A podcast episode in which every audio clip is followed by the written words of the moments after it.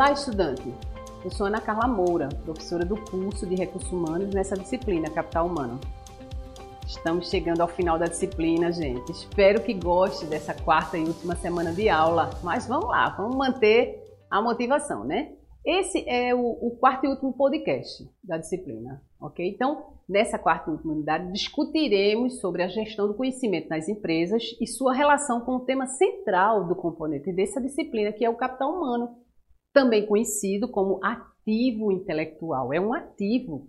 As organizações falam de ativos, mas não, não tem falado muito sobre ativo intelectual, não é verdade? Então, para esse podcast, destacamos o tema o valor do ativo intelectual nas organizações. Repare, para abordar esse tema brevemente, escolhemos conversar com vocês sobre as reflexões do artigo chamado Ativos Intelectuais Precisam Ser Melhor Explicados e Quantificados. Vejam que não é algo comum quantificar os ativos intelectuais. Não tem sido comum, mas vamos, vamos, vamos conversar um pouco aqui sobre esse tema nesse podcast. Os ativos intelectuais representam mais de 80% do valor das empresas na nova economia. Veja que interessante. Mesmo que não haja dedicação e competência das governanças das, corpora das corporações para monitorar a qualidade desses valores, mesmo, veja bem, que interessante. Eles, os ativos intelectuais, mesmo representando 80% do valor da empresa, ela não tem, não tem tido é, competência. As empresas não têm competência para monitorar a qualidade. Mas Charles Holland, que é um contador e diretor da Associação Comercial de, de São Paulo e conselheiro da Associação Nacional de Executivos de Finanças, Administração e Contabilidade, é uma pessoa preparada, né, gente? Então, ele afirma que até poucas décadas atrás, a quase totalidade dos ativos e das riquezas nas empresas eram medidas e avaliada pelos bens tangíveis. que são bens tangíveis? Os bens físicos, materiais. Não é? É, é, é, é um computador, é uma mesa, é, um, não é? é um, uma máquina que, que faz um trabalho. Veja que interessante.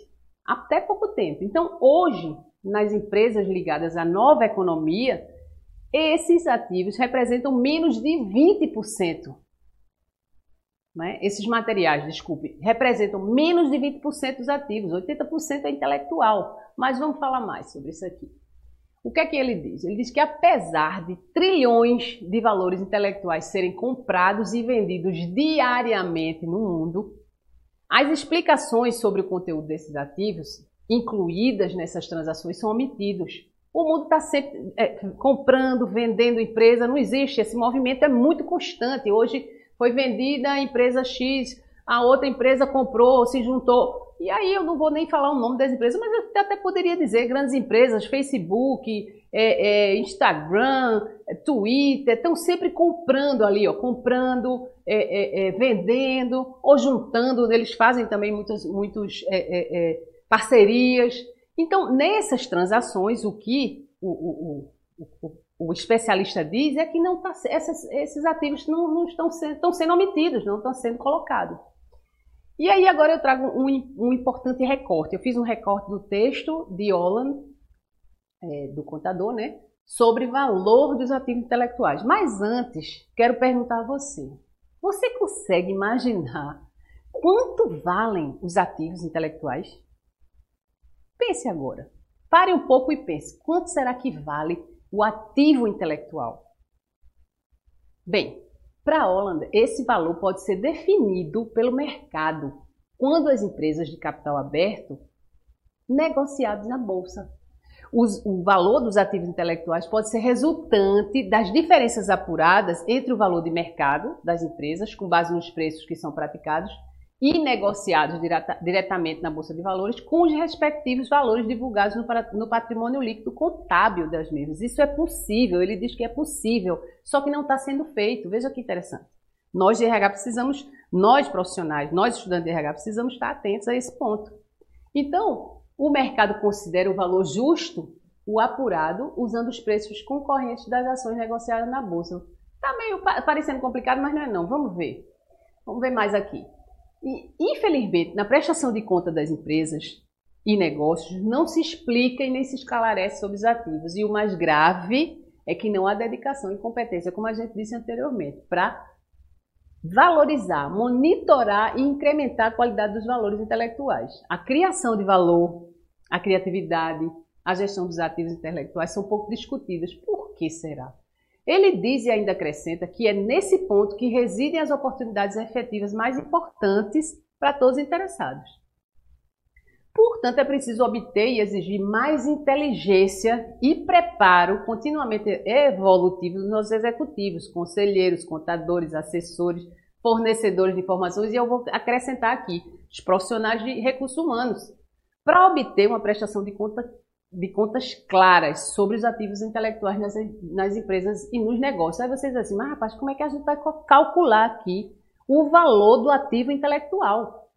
eu vou deixar aqui o, o, o, a motivação, não, o estímulo, né, que vou provocar você, você buscar mais informações e conhecimentos a respeito desse ponto, porque você vai estar aí na, sua pauta do dia a dia. Quanto vale esse capital intelectual? Não é? Então, dessa maneira, fica um recado aí para a comunidade de recursos humanos, para você, estudante. Devemos nos interessar e desenvolver competências capazes de avaliar o capital humano nas empresas, junto aqui à alta direção, aos executivos, os conselheiros, contadores, principalmente, e assessores.